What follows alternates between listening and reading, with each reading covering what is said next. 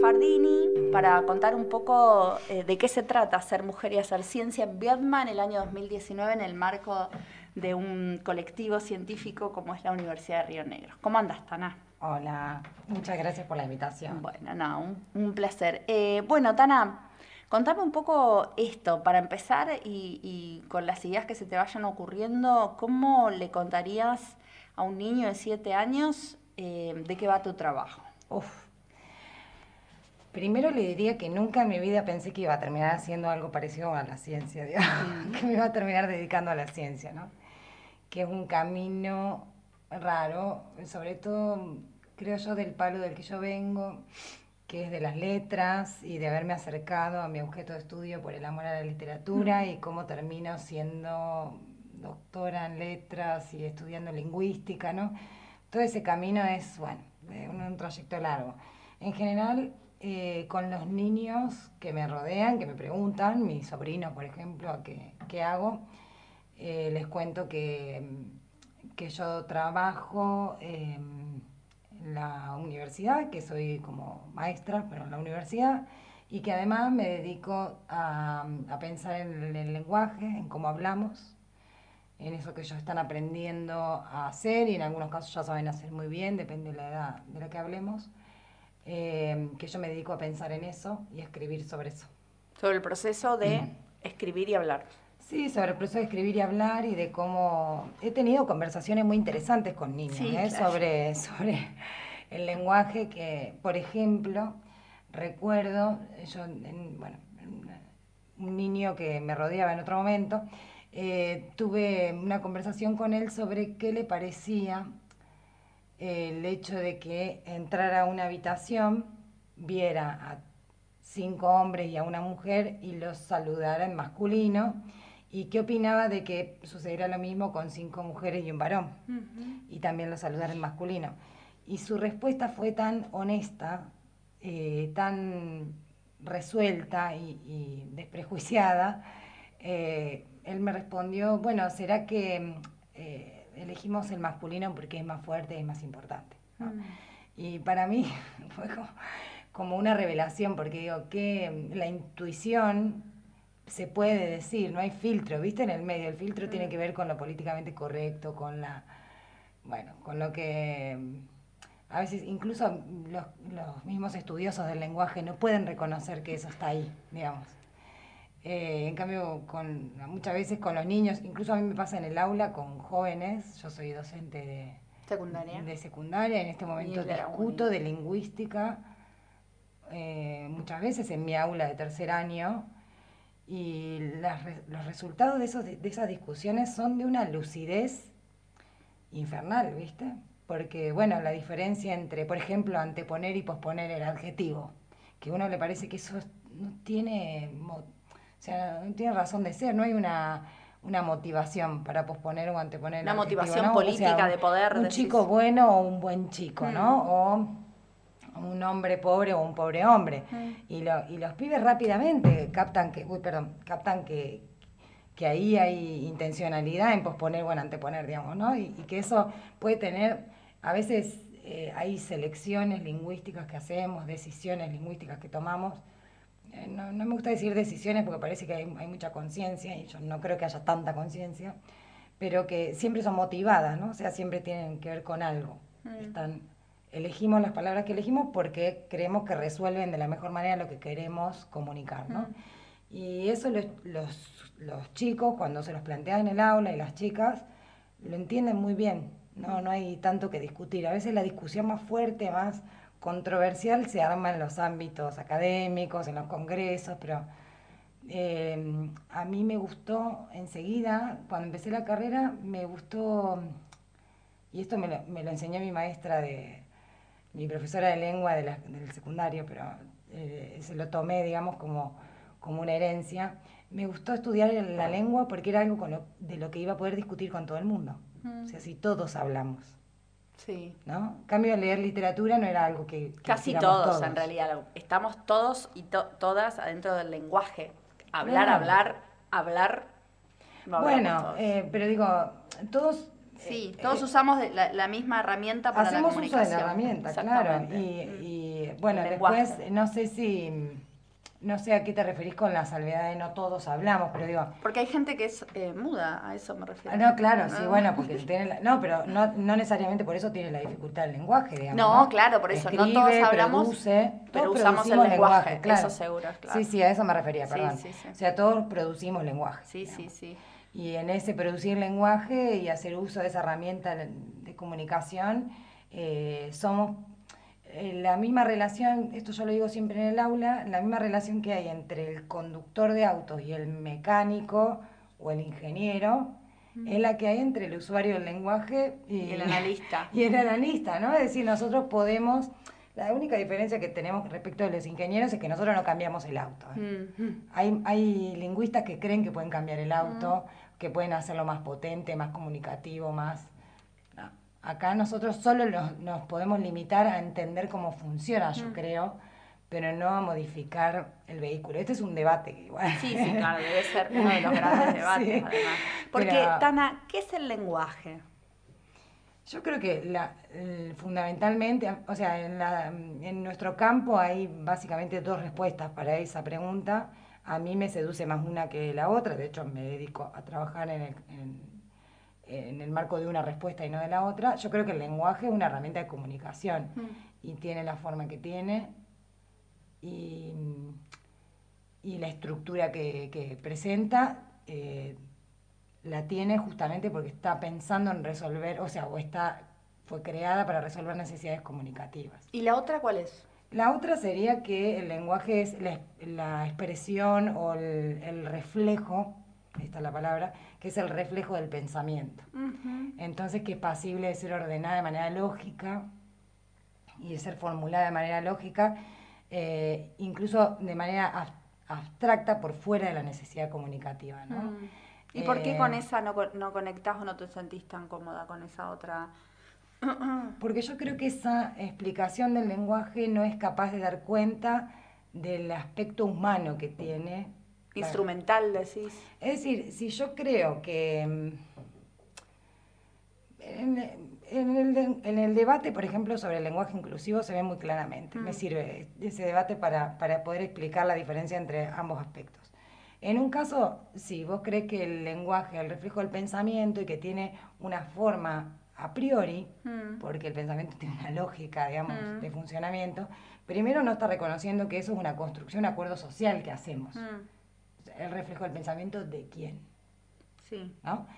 Eh, y entonces eso no admitiría que hay algo de la lengua que tiene ideología, sino que en realidad el, masculino viene supuestamente a resolver eh, una eh, eso, una, una forma de, concebir el lengua, el, aquello que está siendo mm, representado en el lenguaje, que es masculino como podría ser verde, ¿me mm. explico? O sea, que no tiene ideología, que no mm. tiene motivación. Mm. En cambio, la otra forma reconoce que hay motivación, que hay historia, que hay eh, cultura en, la gramática. ¿sí? Es decir, que la gramática no es como es porque es un hecho dado, sino que la gramática está todo el tiempo recreando las posibilidades y las necesidades de su comunidad de habla. Como una materia viva, como un sujeto. Por supuesto, la gramática como una materia viva y como algo, o sea, la lengua, decía la maestra de mi maestra, eh, la lengua está viva, está viva y está todo el tiempo. Em, hay, una otra frase muy bonita que es la gramática chorrea, ¿no? Está todo el tiempo chorreando ideología. O sea, se le cae lo que no puede contener eh, y con eso se van recreando cosas nuevas, ¿no? Y, se va moviendo su estructura, digamos. Mm.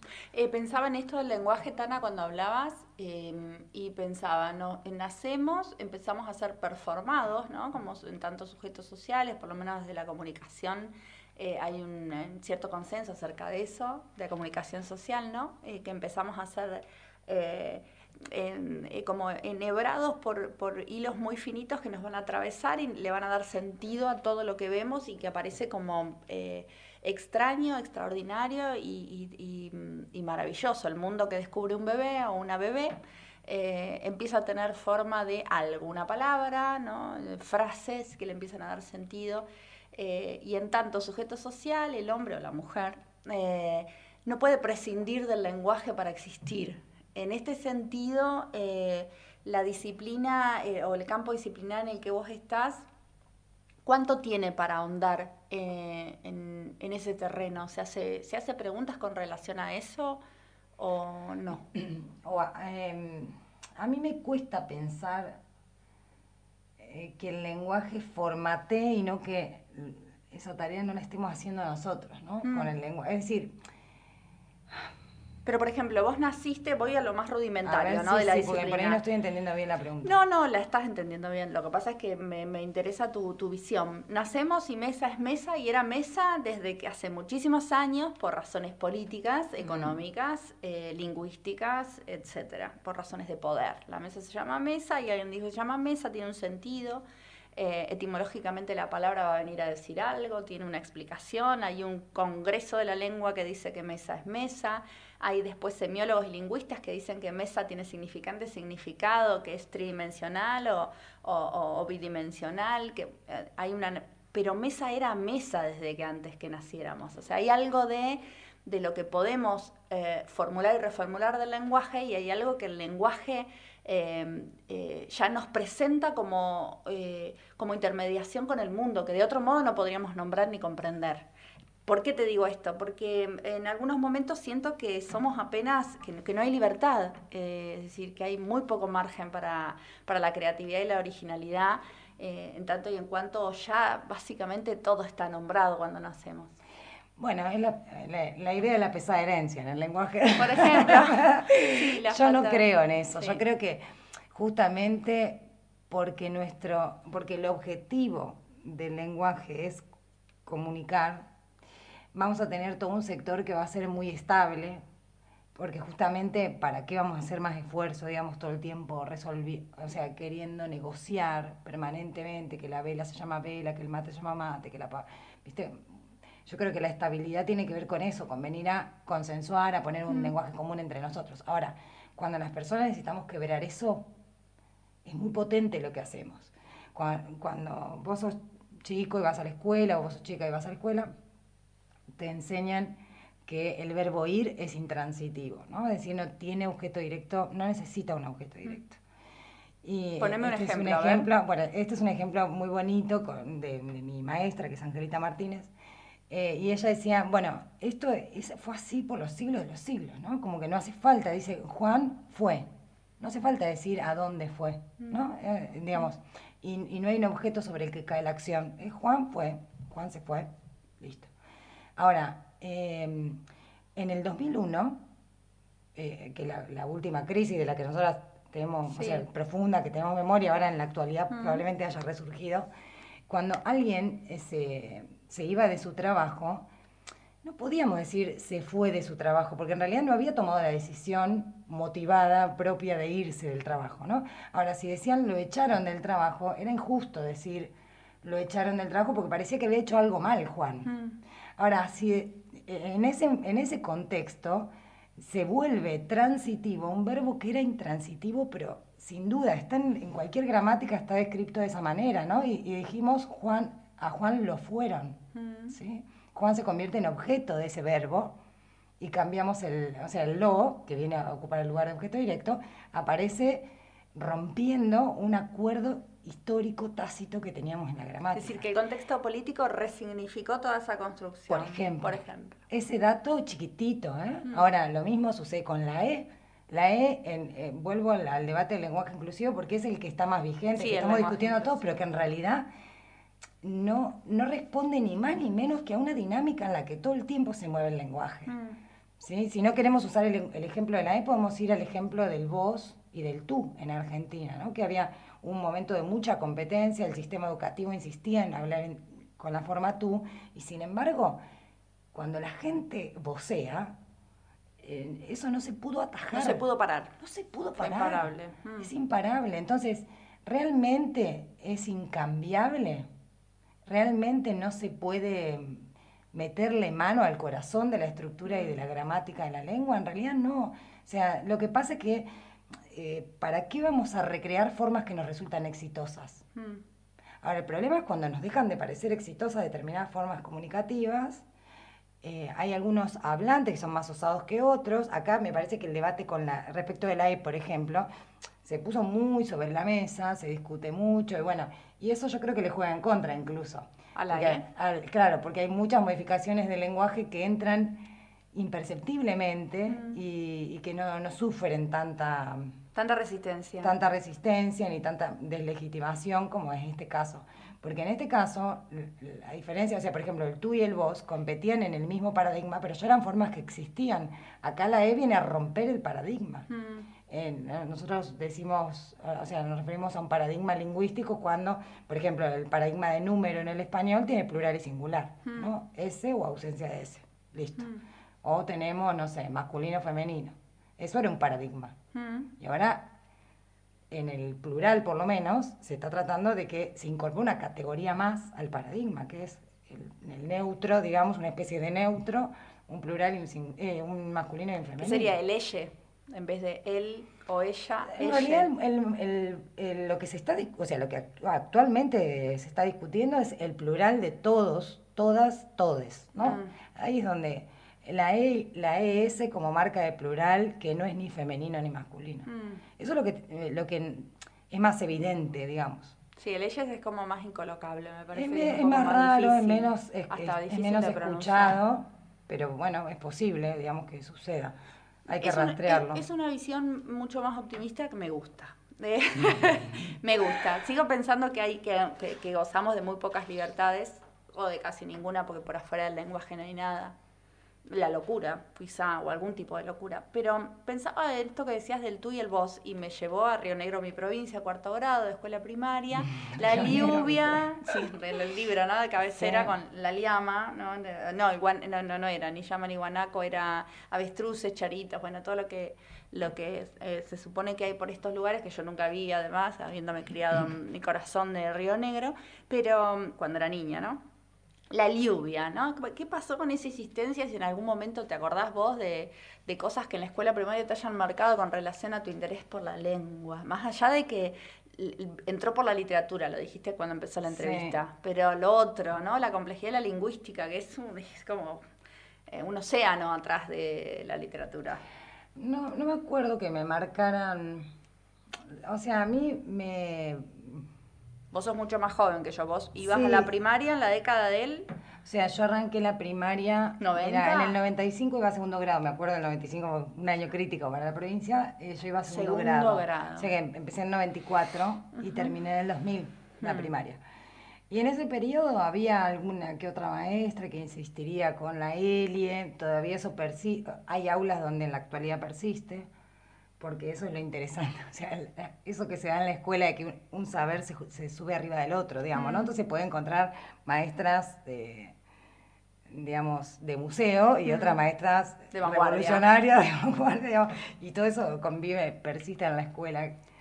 que un poco es bonito también, ¿no? es atractivo de la escuela. Es interesante. Eh, y, pero no, no tengo recuerdos eh, no, bueno, por supuesto soy muy consciente de que yo no iba a ser de las más eh, vulneradas en sus derechos lingüísticos, porque yo pertenecía a cierto sector social y, tenía determinado capital social y cultural que seguramente no tenían y, entonces padecían. Eh, más vulneración de derechos lingüísticos otras compañeras mías, digamos, ¿no? ¿Qué es vulneración de derechos lingüísticos? Y, por ejemplo, que a una persona no la dejen hablar en su variedad. Ah. Es decir, eh, que eso lo deben vivir ustedes, los comunicadores y mm. comunicadoras sociales, cuando les hacen corregir el acento, por ejemplo. Es una barbaridad. Eh, sí, o cuando, o cuando, sí, sí, hay una fuerte marca. Eh, en, en, la carrera de locutora, cuando hice la carrera de locutora, me acuerdo que además de la Y, que tiene que pronunciarse así y no como te surge, los regionalismos eran considerados errores. ¿No? Había una unificación de la enseñanza acerca de cómo locutar emparentada con el quehacer porteño. ¿no? Mientras más se parezca la porteñidad, la velocidad, la forma canchera de hablar, la locuacidad, eh, y los regionalismos que tenían que anularse. Em, eso sí, sí, claramente. Ahora, cuando vos decís eso, decís eh, en, tu singularidad o en el tipo de diversidad que vos portabas. ¿Cuál era esa diversidad? ¿Qué singularidad tenía tu, niñez? o sea, yo hablaba la variedad patagónica del español, que es la que hablamos todas nosotras y todos nosotros. Mm, no sé, con alguna ausencia de S, digamos que lo más obvio, lo más evidente, la S plural que no la decimos, pero después no tenía eh, raíces ¿Pero esa ausencia de S una S aspirada o es una S aspirada? Sí, es una S aspirada o ausencia de S, no importa en realidad lo que es. el asunto es si eso está eh, castigado, ¿viste? Ah. Es decir, yo o sea, nosotros no tenemos formas que, em, no es que no las tenemos, es que no son tan evidentes o no son tan eh, estigmatizadas como en otras regiones, por ejemplo, el uso del le versus el lo, ¿no? Le amo o lo amo. Mm. Eh, esa diferencia que es, que es muy evidente eh, y es muy castigada, incluso nos reímos, ¿no? De, Amole. Yo, no, o sea, yo le amo, yo lo amo. Y en realidad, mm, así como sucede con la, aspiración de la S, todas son portadoras de significado, esas modificaciones. Mm. respecto de la lengua estándar, pero no quiere decir que son modificaciones que estén mal, o sea, no son errores, sino que son eh, formas distintas de, usar la misma lengua con las mismas posibilidades lingüísticas, solamente cambia la, frecuencia con la que lo usamos, digamos. ¿no? Em, pero bueno, me fui, ahora no sé a dónde iba. yo creo que mi variedad, eso, gozaba de cierta legitimidad porque era la que hablaba seguramente mi maestra, ¿no? Mm. Es decir, yo no venía de una familia donde se hablara otra lengua, menos no venía de una familia donde se habla una lengua minoritaria o castigada socialmente, como puede haber sido el mapuzungún o como podría ser, eh, no sé, por ejemplo, en Vietnam la comunidad boliviana es muy grande y entonces ahí hay marablantes, quichuablantes que, que lo, muchas veces lo niegan o no lo pueden reconocer públicamente y son castigados en la escuela por su forma de utilizar el español. O sea, yo era hablante de, como, del español como lengua materna y tenía un uso estándar, digamos, patagónico estándar del español. Mm. Y eso es un beneficio, digamos. Y después cuando, claro te, que lo es. cuando te fuiste a La Plata, ¿sentiste algo con relación a tu manera de expresarte? Sí, sí, ¿Te lo marcaban o lo sentiste vos en tu oído? A ver, la región patagónica, no, insisto, no tiene tanta, tanta falta de legitimidad como sí tienen otras regiones del país, mm. donde ser, o sea, nosotros nos reíamos mucho y nosotras de mis amigos sanjuaninos, pobrecitos, que les hacíamos bullying, ¿viste? Por cómo hablaban. Mendoza, y nos reíamos mucho de ellos con ellos también, porque ellos se re... Lo peor de todo es que a veces la, el, el, hecho de no hablar la variedad estándar o la variedad que está más legitimada, más ranqueada, hace que la misma gente diga o, crea, considere que habla mal el español. Como todo proceso de aplastamiento cultural. O sea, es tremendo. es tremendo porque hay poca conciencia. Yo lo, eh, lo, he visto e incluso me, enojo bastante. Lo veo en compañeros, en compañeras, en gente con la que coinciden un montón de cosas que después eh, me, voy a tirar algo polémico, a mí me embola, me enoja cuando eh, critican a Macri por cómo lee o por cómo habla. Mm. Me parece que ese nivel de de discursivo es muy malo.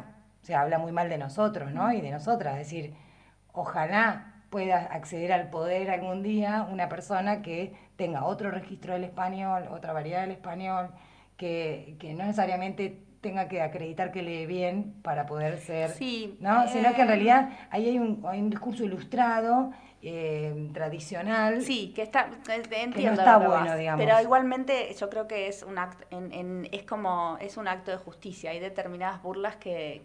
Por supuesto, nos reímos de todo, como también está mal reírse del cuerpo de Lisa Carrió, digamos. Totalmente. Pero digo, eh, yo qué sé, yo no me engancho en esas Con esa, Y yo trato de no ahondarlas, pero la verdad es que en algún punto eh, una persona que tuvo tantos privilegios, que accedió a, en teoría, la mejor formación, los mejores colegios, esta idea de el jet set, de ser de una alta burguesía, gente rica, y que sea tan torpe para expresarse, digo, lo más preocupante de él son las políticas sociales y económicas que aplicó, pero si podemos, es como la película, ¿no? El discurso del rey, esto de la tartamudez del que tiene el poder, algunas veces es eh, este, un elemento que hace un poco de justicia con relación, pero bueno, Es polémico lo de Macri, igual que la sororidad, em, la sororidad selectiva con Lilita, ¿no? Bueno, o con Cristina, etc. Son temas polémicos. Sí, sí, pero eh, sí, entiendo lo que decís. Em, me quedé pensando de, de, todas las cosas que dijiste, que el otro día cuando te vi haciendo teatro, reparé en que vos pronuncias muchas más S, ¿no? Eh, que tu compañero. ¿Tu ¿Vos, lo, escuchaste a eso? No, no lo noto. Lo que pasa es que, claro, yo viví 10 años en La Plata y eso... Un poco te puso el sello el español. Sí, sí, la verdad que sí. Y, y cada vez que vuelvo a La Plata, voy de viaje a visitar, qué sé yo, se reactiva ¿no? toda una zona lingüística que se desactiva cuando vengo a Viedma y lo vivo con, con absoluta naturalidad, digamos. Mm. ¿no? Y hoy soy muy distinta en mi a cuando recién llegaste. Eh, sí, a cuando recién Y a cuando te fuiste ni hablar, sí, Sí, sí, un nivel de acomodación. Bueno, a eso, a eso nos referimos con acomodación lingüística. O sea, las personas somos tan inteligentes y queremos tanto ser exitosas en nuestro medio, que nos acomodamos mm. con mucha facilidad. Y eso no significa, o sea, eso habla de que tenemos más capacidades, no menos. Mm. ¿No? A veces a mí me preocupa también esta idea de que parece que ciertos contactos con, o sea, o con otras lenguas, que en general la preocupación viene siempre con las lenguas que no son prestigiosas. Sí. Eh, con otras lenguas. No están prestigiadas en realidad. Claro. O, o, con variedades lingüísticas desprestigiadas, eh, parece que interfieren, ¿no? A mí me han dicho eso alguna vez. ¿Qué quiere decir eso? mucho que, ay no, eh, se va a contaminar, ¿no? La, se contamina la gramática del español que vos tenés que aprender para ser exitoso en el mundo, eh, se contamina con esa lengua que hablas o que habla tu familia. O que... Es muy frecuente escuchar que familias que tienen padres o abuelos que hablan una lengua que no es la del país donde viven, eh, eviten hablar en esa lengua con sus hijos, con mm. sus nietos o con sus nietas para que no la adopten, porque justamente tienen miedo que haya cierta interferencia que modifique su eh, desempeño mm. lingüístico en español. Y eso en realidad es terrible, primero porque ah, hoy hablamos de las pesadas herencias, eh, las herencias lingüísticas son herencias culturales, ¿no? Es como si uno, bueno, después nos preocupan los monumentos, nos preocupan o sea, las que se quemen las iglesias, pero no nos, no nos importa que, que, la gente deje de hablar en su lengua, ¿no? Y eso es tradición, es historia, es tu ADN cultural.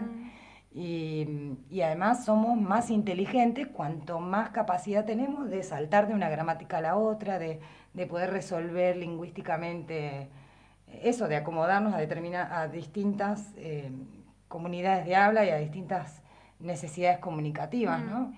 Eh, por eso, no sé, por lo menos en el equipo de investigación en que yo trabajo, eh, saludamos, celebramos las familias que insisten, viste, en, hablarle a los chicos en las dos lenguas y el padre y madre hablan lenguas distintas, porque son pibes que se crían con más herramientas lingüísticas, no con menos o con, las o con las herramientas medias rotas, digamos, sino que tienen más, eh, la capacidad lingüística está todavía más explotada, porque está más estimulada.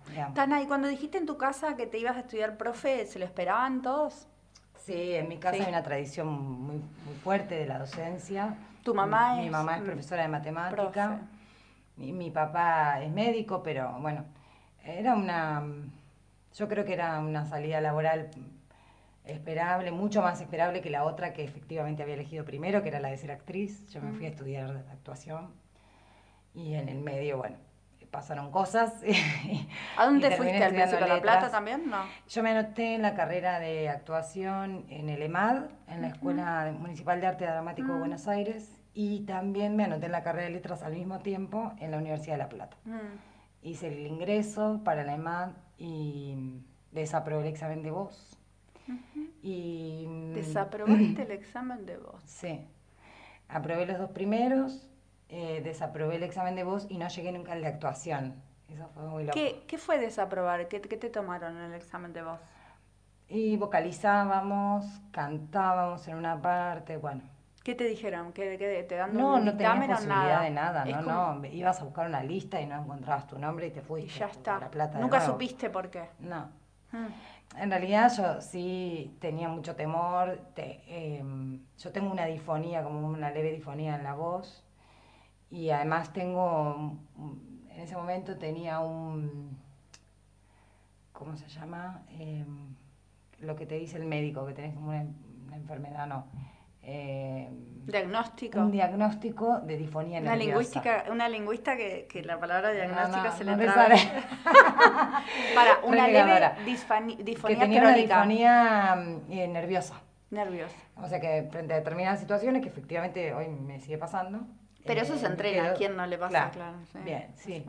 Sí, sí. Y, ¿Y qué significó para vos ir a buscar eso? ¿Tenías mucha ilusión con eso? Sí, yo creo que... Mm, Porque habías puesto mitad y mitad. Había puesto una pata en cada lado y creo que... Mm, em, a mí me parece que la carrera de actuación era una ruptura total con la tradición familiar, con... Era una, una rebelión en la granja y sin embargo eh, mis padres me apoyaban mucho ¿eh? en ese momento, o sea, pero nadie sabía muy bien cómo se hacía. Claro, ¿cuál es, como si yo me hubiera querido dedicarnos al mundo del comercio. Sí. No había tradición comerciante en mi ah, familia. Claro, ¿cómo alquila? ¿Dónde? Qué, ¿Cómo mierda? ¿Qué configura eh, el, que le vaya bien? ¿Qué tiene que prestarle atención? ¿Por dónde tiene que ir a hacer su camino? ¿Qué es lo que no tiene que hacer nunca? Sí, claro, una desprotección. Y ahí te metiste en la de letras a full. Entonces eh, yo empiezo a cursar a la vez que arranco con hacer el curso de ingreso, ese que encima ni se cursaba nada, eran exámenes sea, ibas, rendías, y si eras bueno te quedabas, y, o sea, era bueno para el criterio de ellos. Em, yo al mismo tiempo estaba haciendo el curso de ingreso de letras. Una, yo venía de haber estudiado acá en una escuela privada, en Viedma. ¿En cuál estudiaste en la Gaya? En la Gaya, de muy poquitos alumnos, muy chiquita. ¿Pero primaria en la Gaya hiciste también? No, no, no, la escuela pública. ¿En cuál fuiste la, la primaria? La 339, mm. acá nomás. Y mm, llego a Humanidades, 5.000 estudiantes, todos carteles de militancia, carteles, o sea, de, agrupaciones y, me enamoré, viste, también de, eso, de ese mundo. Y me pareció un mundo conjugable con lo que yo quería, con lo que yo podía hacer y con lo que sabía hacer, digamos, ¿no? la carrera de letras me proponía, yo creo que por eso termino ahí.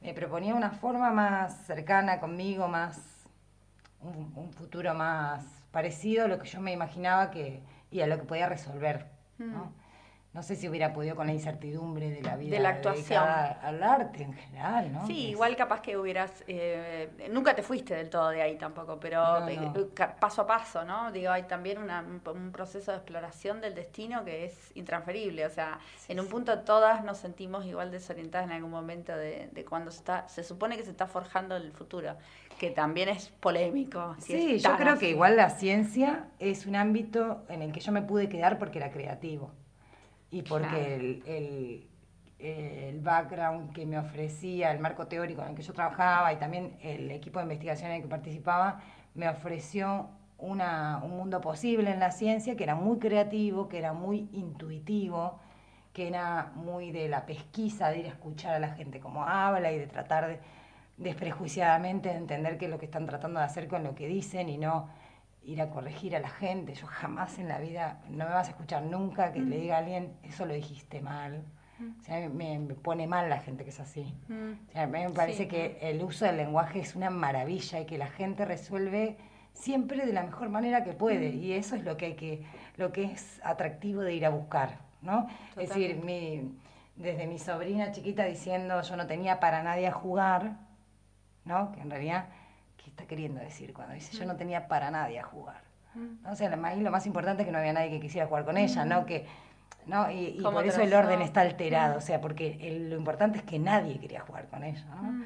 Eh, y listo, o sea, y, no importa cómo se tiene que decir y corregirla es, la cosa más infame que puedes hacer en una circunstancia como esa. Es anular el aspecto más creativo de la construcción, ¿no? Que va emparentado con la... Y ya se va a encargar la escuela, lamentablemente, de hacer eso. Y, el resto de la sociedad. Claro, sí, sí, pero nosotros eh, y nosotras como lingüistas, yo creo que esa posibilidad que a mí me dio mi marco teórico y la dirección que tuve, mi directora, que fue maravillosa, eh, fue la de escuchar a la gente con sin prejuicios y, tratando de entender qué era lo que se estaba viabilizando ahí de la cultura, de la identidad, de, ser muy respetuosa de eso. De la diversidad. Mm. Tana, eh, cuando terminas la, carrera en la universidad, eh, ¿cómo, ¿cómo, decidís eh, hacer una maestría?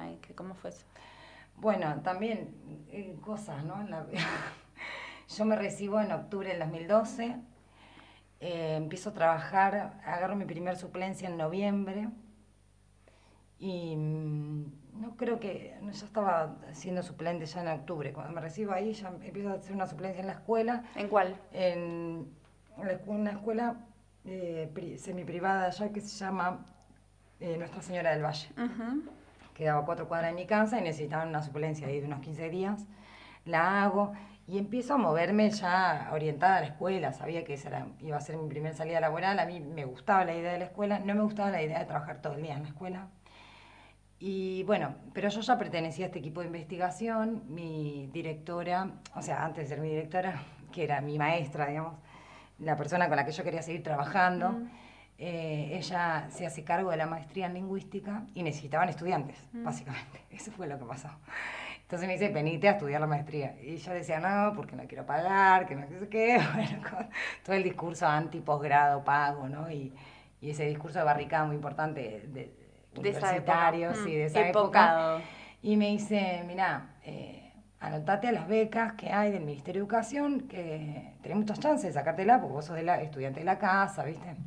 Bueno, me la gano, me, la, me anoto y me la gano.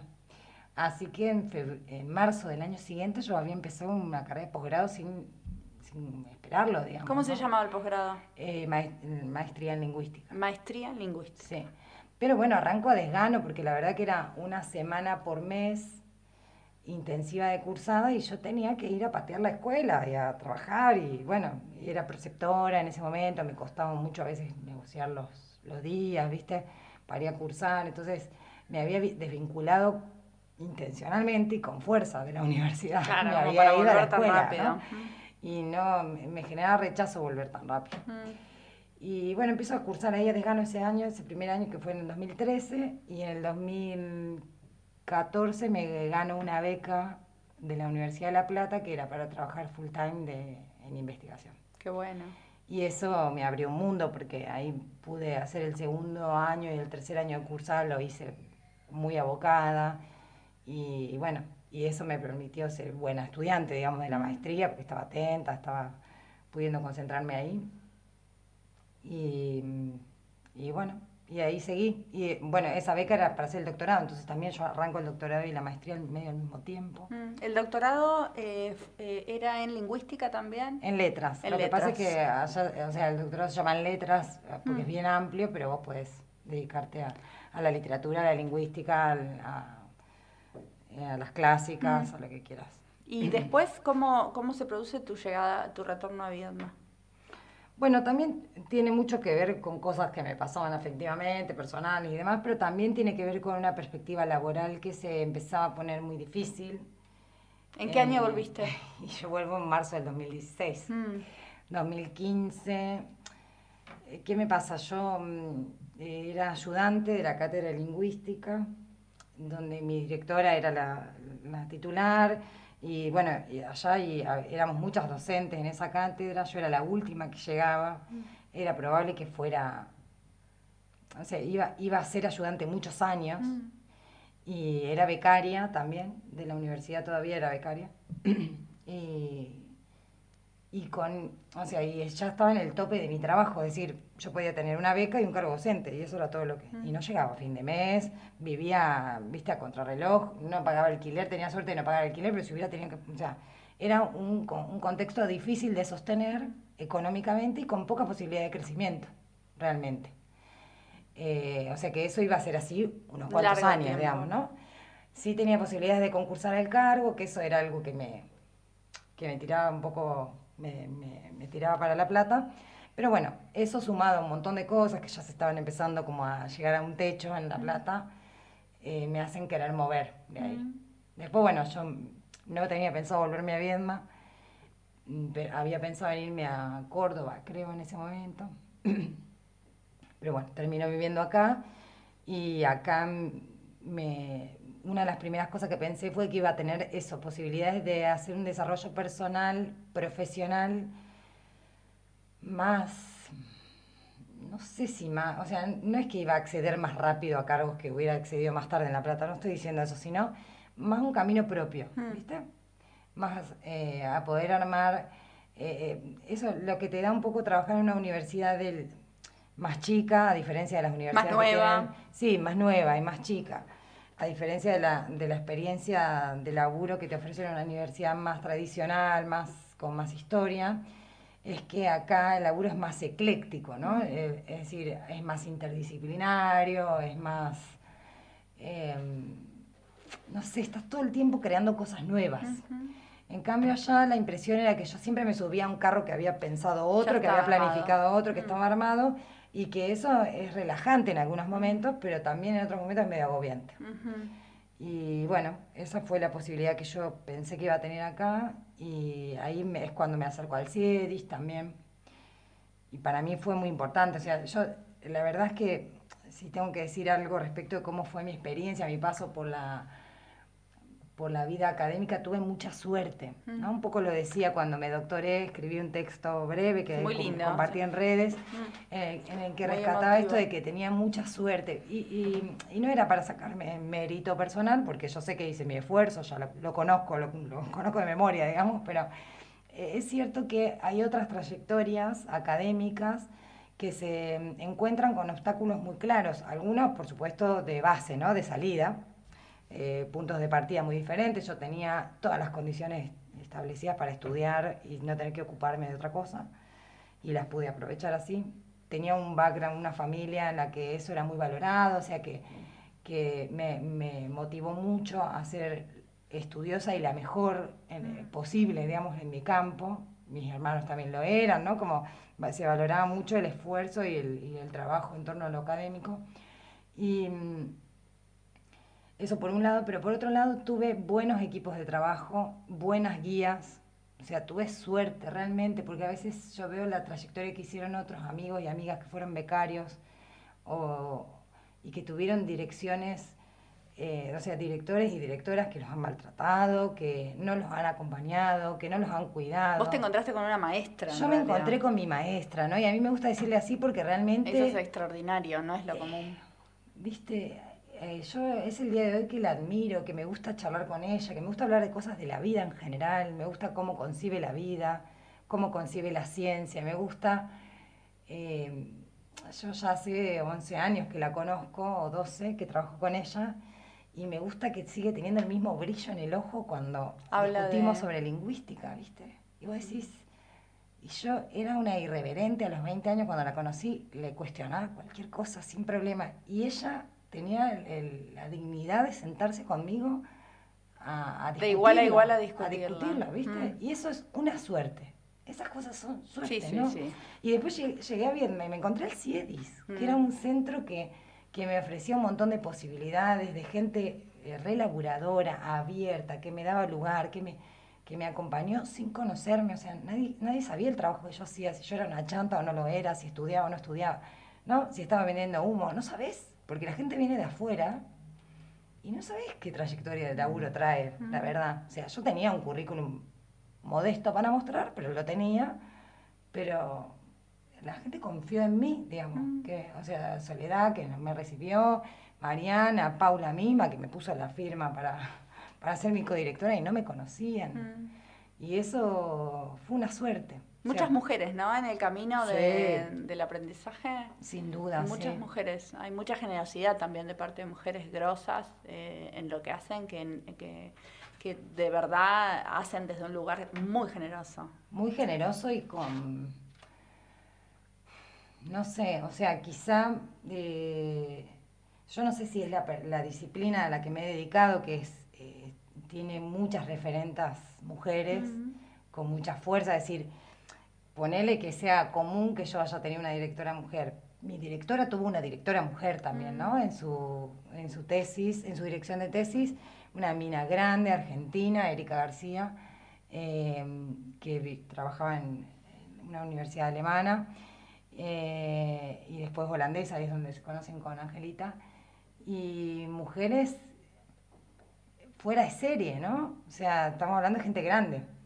Y, y bueno, eso, esas referencias muy fuertes. El campo de la lingüística tiene referentas eh, muy, muy, muy reconocidas. Elvira Arnú, eh, Ana María Barrenechea, bueno, hay un montón ¿no? de referentes, de referentes mujeres que han abierto el campo, que no han transitado, que, que hoy son baluartes, digamos, dentro de la disciplina y, y que fueron mis maestras, ¿no? En algunos casos, algunas las he tenido en la maestría incluso, ¿no? Como profesoras. En la maestría he tenido muchas profesoras mujeres. Mujeres, sí, sí. Sí, sí, es un campo donde... Donde, hay un cierto predominio de género. Sí. Igual podría haber un género más patriarcal, digo, también. podría ser mucha mujer competitiva. este, Y la verdad es que has, has, tenido suerte. Y Tana, ¿cómo te ves? Eh, eh, digamos, ¿pensás dedicarte, mm, la ciencia es un camino de ida o hay espacio para otras vidas? Yo nunca fui, nunca me casé con la universidad completamente, o sea, no, no, soy como monógama de la universidad. Eh, eh, me gusta la investigación, me gusta, me apasiona, me apasiona. Yo creo que sí, hay determinados lugares me da la impresión a mí, capaz que estoy equivocada, ¿eh? pero hay determinados esfuerzos que se hacen en el camino de la academia que si no te apasiona el trabajo, no sé si los puedes hacer. Por ejemplo, escribir una tesis doctoral. Mm. Si no te si no te pica el cuerpo por escribir eso en algún momento, por más de que después lo que escriba, ¿viste? Yo qué sé, yo no sé si estoy enamorada de mi tesis, digamos. la tesis es, como un monumento muerto de algo que ya no sos, pero bueno, en su momento significa Pero te tiene que picar, ¿no? Te tiene que, mm. que, atravesar internamente en algún momento. Si no, es un esfuerzo muy grande, poco remunerado, valorado, sí, simbólicamente, no voy a decir que no, digamos, pero pero realmente no, no, tiene no tiene gollete, ¿no? Y, además es un trabajo, en, eh, por muy bien este, este, tutelada que estés eh, o acompañada, es un trabajo de mucha soledad. Eh, hablaba con Soledad hace poco y de, de, su tesis doctoral y ella contaba, ¿no? Mi, eh, amiga ya, pero ex directora de tesis de grado, eh, que, eh, se había sentido muy enloquecida, digamos, enloquecida, aturdida por la soledad de escribir, justamente, ¿no? de verdad te tiene, que, te tiene que picar. Pero, evidentemente, en algún lugar ese deseo está alojado y circula en ese ámbito, digo, donde producís conocimiento. Y para, para cerrar esta entrevista, Dana, te quiero preguntar Em, ¿Qué es para vos producir conocimiento? Eh, porque hay una, especie de, por ahí voy a decir muchas veces esta palabra en, las entrevistas que sucedan en, este, en esta serie, pero esta idea de, me lo, dijo Soledad, de, la ciencia como algo sagrado, ¿no? Como, como ese espacio que fue construido en un imaginario en donde hay personas eh, con guardapolvo blanco, probetas, microscopios, que todo transcurre en un, en un laboratorio, ¿no? La ciencia de laboratorio. Eh, muy asociada a, lo que es eh, la, ciencia natural, ¿no? las sociales por ahí como aparecen más abstractas. ¿Qué hace? O sea, que ya, doctor en lingüística o en lengua, ya, es como inasible, como ¿qué? ¿Cómo se instrumenta eso? ¿Qué? Porque vos decís, ponele, incluso astrónomo, doctor en astronomía, doctora en, eh, no sé, sistema, no sé, medicina pero eh, la, lingüística eh, pareciera ser como algo muy abstracto. Sí, además yo me siento paria incluso dentro de las sociales, ¿viste? Porque nosotros no somos tan... A ver, ¿cómo decirlo? Voy a, voy a recaer en los prejuicios, total, no pasa nada. Eh, nosotros no somos tan sabiondos, ¿viste? Mm. No, no, somos de un...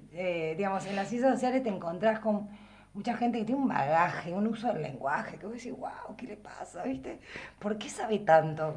¿No? Como, como tradiciones de estudio incluso mm, de bien, bien ilustradas, ¿no? De esa, de, esa tradición. Y en ese sentido nosotros tenemos como un sector, o sea, el campo al que yo me dedico dentro de la lingüística incluso, que es medio cuanti y medio quali, ¿viste? Que es medio que es medio que hace cuentas.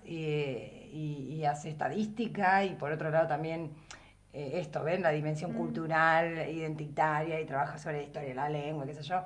Entonces eh, estamos medio ahí a mitad de camino. Medio como una, hibridación de, de, claro, yo no, soy no soy para nada ñoña, no en el sentido este de eh, no, no, me siento identificada con ese estereotipo del de las ciencias sociales que la piensa mucho, viste, que debate hasta la última coma, la última palabra. O sea, a mí me gusta más eso que me da la lingüística de, ir a discutir lo que está sucediendo, ¿no? Y de ir a ver lo que pasa y en función de lo que está pasando, eh, de última hacer una reflexión, pero no el a priori, viste, a veces me, da la sensación de que hay unas como unas anteojeras. Mm. Bueno.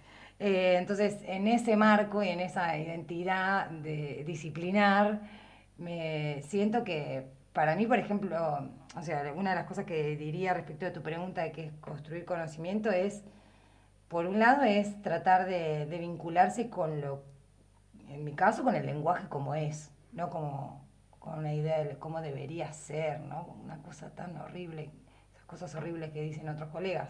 Para mí no hay un debería ser, para mí hay que ir a hablar con la gente, a escucharla, a recoger eso que efectivamente se produce, ¿no? No lo que debería producirse, lo que creemos que se produce. O, entonces ahí en esa, la construcción del conocimiento parte de un reconocimiento del otro, ¿no? Y aunque no hable como yo, es una forma de producir, eh, o sea, lo pienso como eso, como la posibilidad de, de vincularme con los demás la construcción del conocimiento nunca es solitaria para mí, siempre es una, forma de vinculación. Eh, tiene la capacidad de, mm, o sea, para mí siempre se trató de un vínculo crítico, ¿no? Y, y, que tiene la posibilidad de, desocultar o de, velar de determinados mm, patrones de conducta, digamos, que tenemos, por ejemplo, si somos, lo, que mencionaba hoy más, mm, más eh, atrás, digamos, ¿no? la, la conversación, eh, si no estamos siendo racistas a la hora de, de, evaluar determinados comportamientos lingüísticos, si no estamos siendo iluministas a la hora de, de, valorar determinados comportamientos lingüísticos, si no estamos ocultando la identidad del otro, ya sea trans o sea eh, de una comunidad originaria, o sea, ¿no? O sea, para mí hay algo, un acto de justicia en esa construcción del conocimiento en el campo de la lingüística que, que, es eso, nada más ni nada menos que, poder respetar al otro desde su identidad, que, es mucho más amplia para mí que el género, que muchas veces hoy se ve desde, esa perspectiva, eh, sino que tiene ahí, es una mezcla entre clase, género, raza, eh, raza ¿no? Y, y bueno, identidad regional, eh, en fin, se juega todo eso. Y para mí todo eso se expresa en el lenguaje y construir conocimiento lingüístico es la posibilidad de reconocerlo, de, verlo, de ver la potencia que tiene, el valor que tiene que eso sea así, todo multi, ¿no? todo, todo multicultural. Y bueno, eso, lo pienso como un trabajo con otros, siempre lo pensé como un trabajo con otros, a la ciencia. Si no, no me interesa la versión de la ciencia que es solitaria. En soledad. No, nunca me interesa. Gracias, Tana. No, gracias, a vos. Perdón que así, todo no, así. maravilloso. Ya vamos a ver cómo queda. Gracias. Muchas gracias.